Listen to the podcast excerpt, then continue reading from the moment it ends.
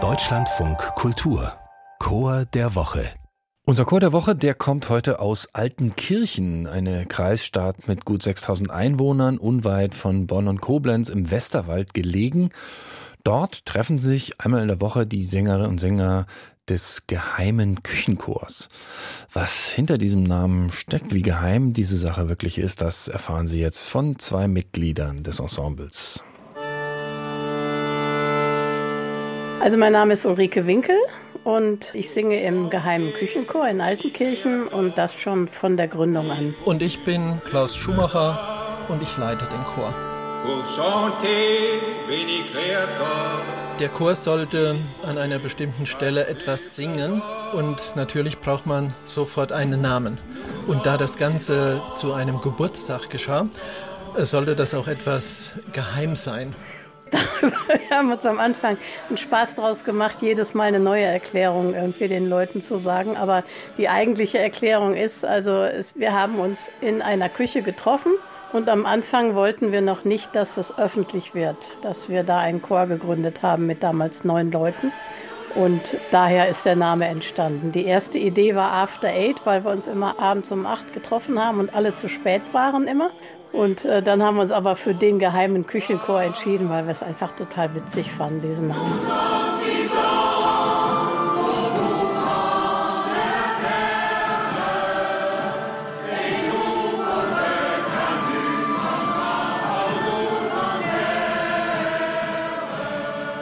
Wir sind zurzeit knapp 30 Sängerinnen und Sänger und es geht uns nicht so sehr um das perfekte Schubidu, sondern es geht immer, eigentlich immer um Inhalte. Natürlich geht es auch darum, einfach in einem wohligen Chorklang zu baden und schöne Klänge zu produzieren. Aber wichtig ist eigentlich immer, was wir singen. Wir haben offensichtlich eine Affinität zu fremden Sprachen.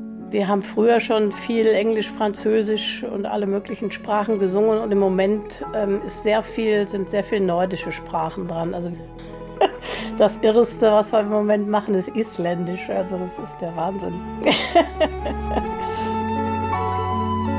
wir sind in dem Chor, ist immer wieder auch durchgekommen über die ganzen, was haben wir seit 93 und jetzt haben wir 20, das sind ja 27 Jahre, fast wie so ein Familiengefühl in dem ganzen Chor, obwohl wir heute mehr sind als damals, aber das war von Anfang an eigentlich so ein Gefühl, dass wir so eine bisschen verschworene Gemeinschaft waren. Vor allen Dingen gibt es dieses Miteinander auch immer in der Probe, manchmal zum Leidwesen des äh, Chorleiters, aber da wird dann wieder angeknüpft an der geheime Küchenchor.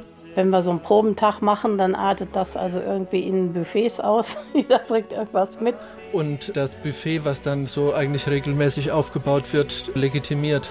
Und wir verwandeln dann den Raum in der Musikschule irgendwie in so einen gemütlichen Proberaum. Doch ich glaube, es ist noch da, dieses Familiengefühl. Es sind ganz viele Freundschaften, sogar Partnerschaften, auch aus dem Chor heraus schon entstanden. Und Vorsicht, jetzt wird es pathetisch, für viele ist es ein Stück Familie und Heimat.